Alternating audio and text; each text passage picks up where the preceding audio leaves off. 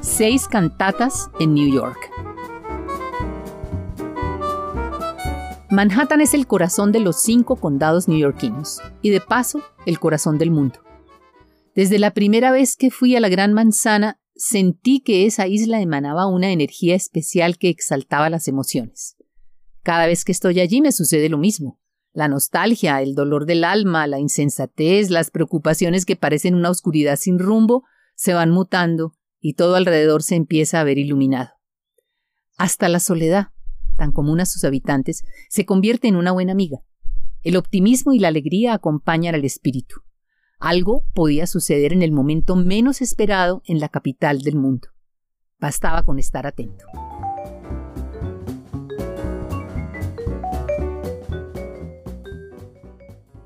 Primera voz.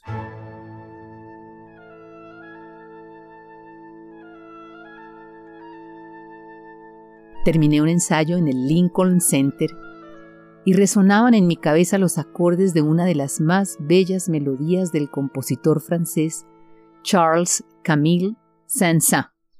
En su ópera Sansón y Dalila, su protagonista es seducido y en una noche de amor Dalila, la malévola heroína, acaba con su fuerza sobrehumana, cortándole su larga cabellera, mientras le susurra fascinándolo. Mi corazón se abre a tu voz como se abren las flores al beso de la aurora. En pocas semanas estaría en Francia en el nuevo teatro de la Ópera de Niza, volviendo a representar a esta protagonista de la leyenda bíblica. Aún en el oeste de la ciudad, me subí a un bus que salía para la estación central. Viajaría desde allí en tren hasta mi hogar, ubicado en ese entonces en Harrison, una pequeña población de los suburbios donde me esperaban mis dos hijos y mis padres. Esa era la rutina de mis estudios líricos en Manhattan. Si bien había bastantes pasajeros, todavía era la hora del tráfico tranquilo.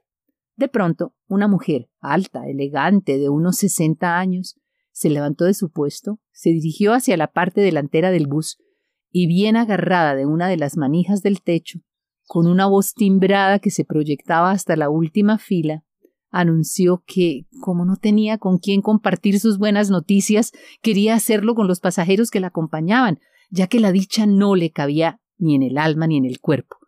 Y en este mundo con tantos sufrimientos le parecía apropiado irradiarla a su alrededor. Su nieta, que hacía poemas desde cuando aprendió a escribir, según nos dijo, había participado junto con miles de jovencitos de todo el país en un concurso nacional de literatura muy reconocido en los Estados Unidos y había ganado a sus trece años la medalla de plata. Sacó de su bolso la carta dirigida a la familia firmada por el presidente del jurado en la que les recomendaba permanecer atentos al desarrollo de este naciente talento y estimular su creatividad, porque la niña era poseedora de una gran dote literaria. Terminó su breve relato y miró arrobada y sonriente a quienes la escuchábamos. Con espontaneidad Inicié un aplauso que fue seguido por los demás, y alguien gritó Felicitaciones a la abuela. y otro dijo Bravo. y buena suerte a la nieta. El bus llegó a la siguiente parada. La señora descendió radiante dando las gracias. El afortunado momento siguió siendo compartido durante algunos kilómetros más con intercambio de amables comentarios entre los pasajeros.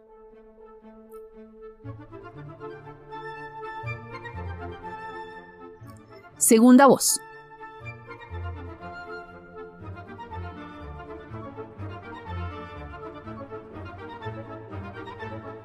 El presentimiento de una catástrofe me venía acompañando desde hacía unos días y por poco se hace realidad a las seis de la tarde de un viernes de primavera en la estación del metro de Broadway con la calle 72. Una mujer mayor estaba como tantas otras personas en espera del tren subterráneo que pasa a la hora pico cada cinco minutos. Me encontraba a dos pasos de ella, distraída por el delirio de convertirme en la bella Elena, la ópera de Offenbach que en pocas semanas iba a representar en el Teatro Máximo de Palermo, en Sicilia. Cuando un desmayo la desequilibró, se desgonzó y de repente la vi caer al vacío de los rieles, que es bastante profundo en esa estación. La angustia me paralizó, pero en cuestión de segundos, un joven con un físico de atleta saltó, la recogió con su brazo derecho y extendió el izquierdo hacia los pasajeros, que uno a uno, por reflejo, nos fuimos agarrando de las manos con firmeza, formando una fila de espontáneos rescatistas a lo largo de la acera. El joven gritó Un, dos, tres, y gracias a ese jalón colectivo, salieron los dos de nuevo a salvo mientras se escuchaba llegar el próximo tren, que frenó con toda normalidad, abrió las puertas de los vagones, descendieron los que se quedaban allí y subieron los transeúntes que lo esperaban.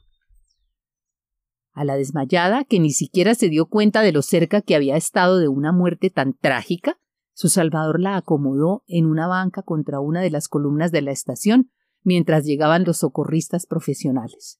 Después de verificar que ya estaba volviendo en sí, el joven se subió en el siguiente tren y yo detrás de él. Lo observé por unos minutos. Iba muy tranquilo, como si nada especial hubiera pasado. A mí, con el impacto recibido, me saltaba aún el corazón.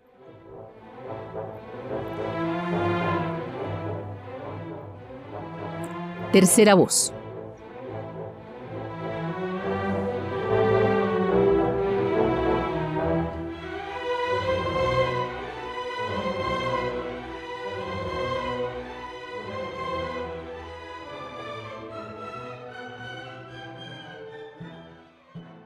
El calor a principios de agosto era insoportable. La temperatura subió tanto que el uso masivo del aire acondicionado produjo, al anochecer, un apagón en todo Manhattan. Gracias a la luna llena que alumbraba a los transeúntes, se podía caminar lentamente entre las sombras. El tren subterráneo se paralizó y los semáforos tampoco funcionaban. El sofoco era general y la gente de la ciudad desacostumbrada se desconcertó. Con varias horas de estudio a la semana me venía alistando a cumplir la cita que tenía con Preciosilla, personaje de la ópera de Verdi, La Fuerza del Destino, para representarla en la Arena de Verona durante diez funciones que me ocuparían el resto del verano. Acababa de terminar un buen ensayo y me dirigí por una de las avenidas principales del lado oeste hacia el apartamento donde me alojaba. Llegué a una conocida zona de sitios con ofertas de comida asiática, italiana y argentina. Los restaurantes habían empezado a colocar sobre el andén sillas, mesas con cubiertos y servilletas, con un anuncio generalizado que invitaba a los caminantes a detenerse para disfrutar gratis las viandas que, de no ser consumidas esa noche, se dañarían por no estar refrigeradas. El sofocante momento se transformó, gracias a la falla eléctrica, en una cena colectiva en la que cada quien, dada la inusual situación, conversaba amistosamente con sus vecinos, que se sentaban y comían gustosos lo que les iban ofreciendo. Me detuve en el restaurante italiano Herbe Amique. Mi cena fue espléndida, con cóctel de mariscos y ensalada, acompañados de un vaso de agua tibia que según los chinos es el mejor remedio contra el calor. Un detalle final mostró el agradecimiento por la solidaria iniciativa, quien iba terminando su comida lavaba a mano sus platos y cubiertos y luego de acomodarlos donde le era indicado, seguía su claroscuro camino. Una grabadora de pilas dejaba oír la voz de Frank Sinatra cantando New York, New York.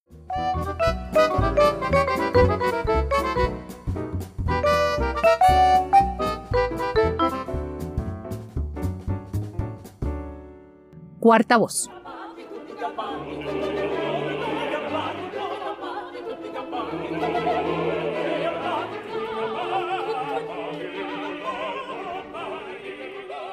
Apenas se comprende y se comparte la causa de un malestar, son otras las emociones que entran en juego.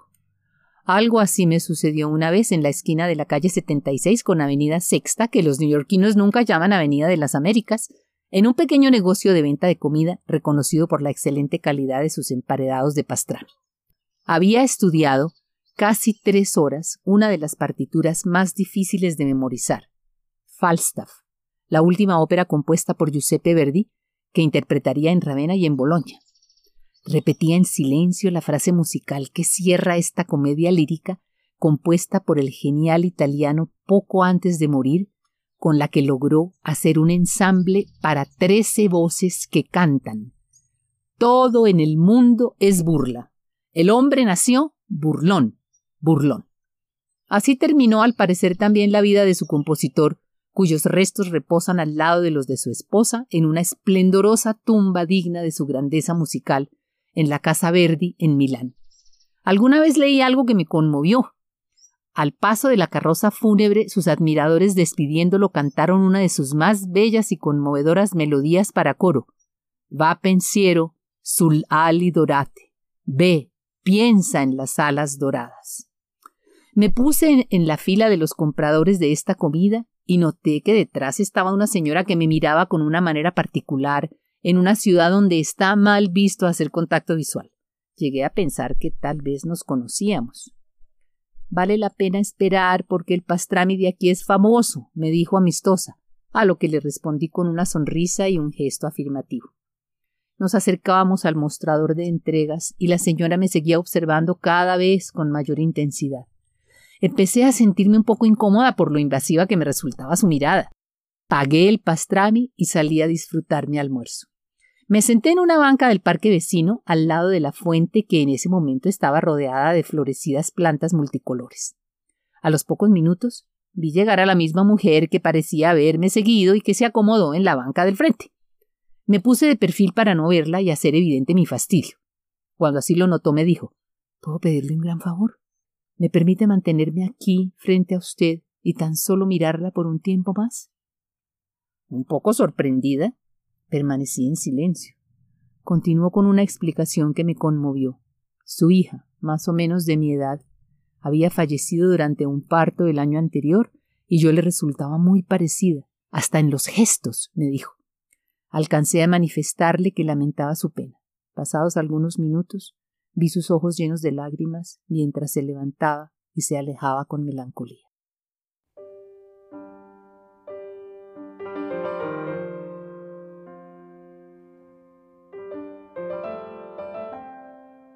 Quinta voz.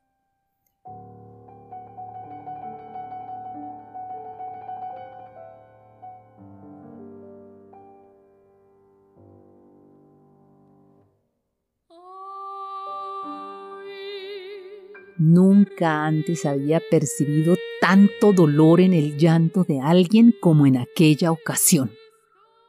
Había caído una gran nevada.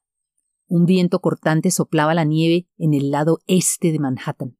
Los caminantes pasaban sobre el barro blancuzco que se derretía, tan veloces como les era posible, abrigándose con sus bufandas. Apoyada contra un muro, al ingreso de un edificio de apartamentos, estaba una joven de unos veinticinco años. Al pasar a su lado, era imposible no darse cuenta de sus gemidos.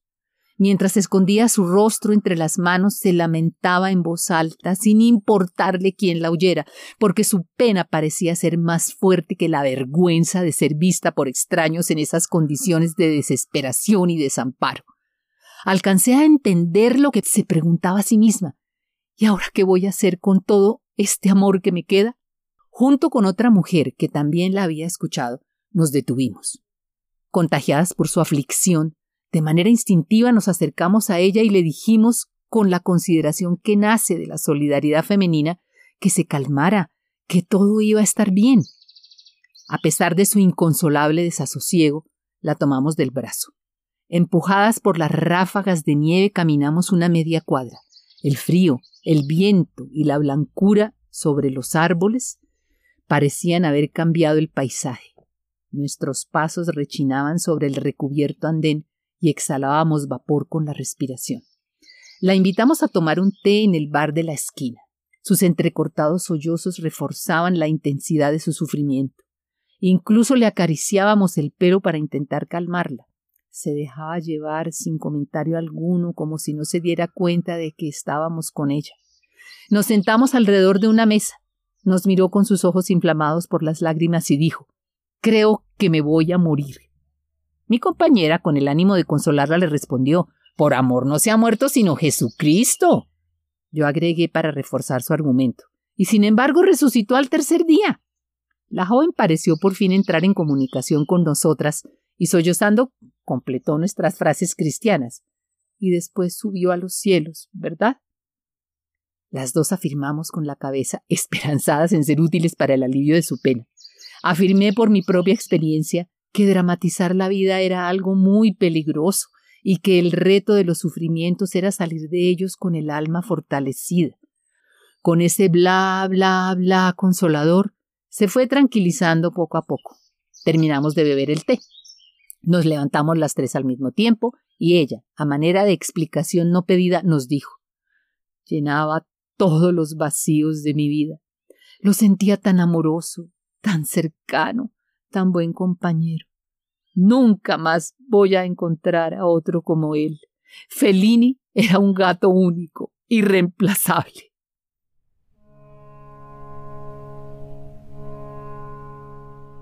Sexta voz.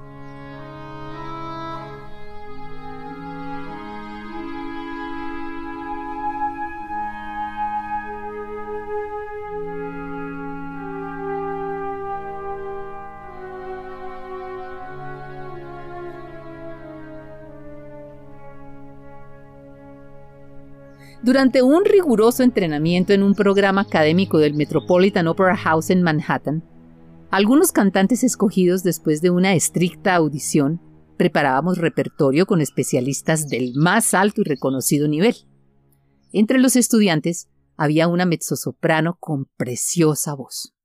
Nos dábamos cita en su lujoso apartamento situado a unas cuadras del teatro, donde tenía en la biblioteca un piano de cola. Memorizábamos juntas las partituras para luego llegar a clase listas a cantar nuestras respectivas arias.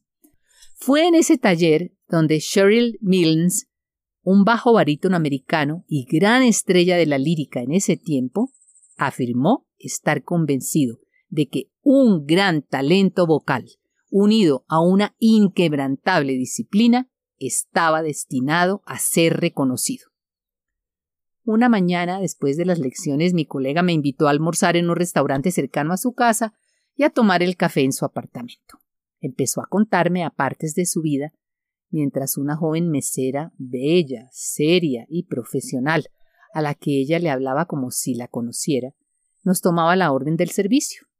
Una botella de vino nos fue ofrecida y brindamos por el futuro éxito de nuestras respectivas carreras.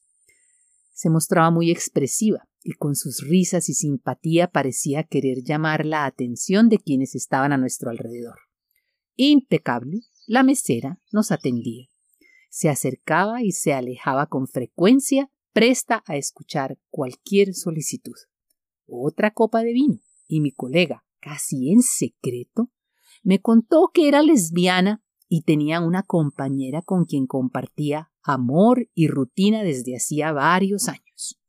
Agregó que estaba temerosa porque su pareja parecía serle infiel al disminuir cada vez más su nivel de compromiso. No le comenté nada distinto que la admiración por el precioso apartamento en que habitaban. Se refirió a sus ventajas al estar exentas de pagar el arriendo y los servicios públicos. El lugar pertenecía, me dijo, a un empresario muy rico que habían conocido hacía un tiempo en una fiesta y que vivía con su esposa e hijos en las afueras de Nueva York. Al saber que ellas dos eran una pareja estable, les había propuesto un trueque, discreto, que consistía en dejarles usar su amplia y bien amoblada propiedad con todos los gastos pagos a cambio de que una vez por semana le fuera permitido mirarlas desnudas en la cama haciendo el amor. La incomodidad era relativa, según me comentó, porque ni ellas se dejaban tocar ni él intentaba hacerlo. Ahora vas a pensar mal de mí, ¿verdad? Pero cada cual se defiende en la vida como puede, agregó justificándose. No quería que se llevara la impresión de que la estaba juzgando. Afirmé enseguida que creía en el valor de la libertad personal para escoger, hacer y deshacer siempre y cuando nadie se viera afectado. Recordé mis años de estudiante de leyes y la frase de Benito Juárez El respeto al ajeno es la paz. Terminado el postre, le dimos las gracias a la mesera, a quien mi colega dejó una exagerada propina. Nos levantamos y salimos a tomar café en su casa.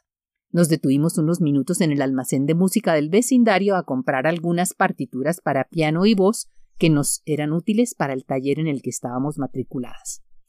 Caminamos las pocas cuadras que faltaban para llegar a su vivienda. Ella miraba hacia atrás, como si temiera que alguien nos estuviera siguiendo. Entramos al edificio, saludamos al portero y llamamos el ascensor. El propósito era aprovechar el piano para leer las nuevas obras musicales.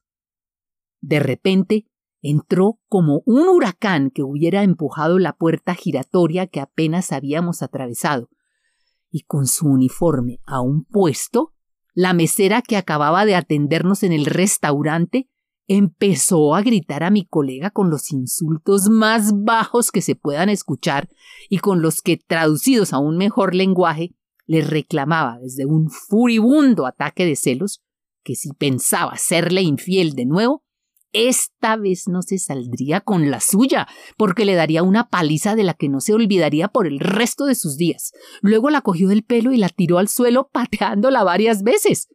Mi colega hacía poco por defenderse de semejante ataque.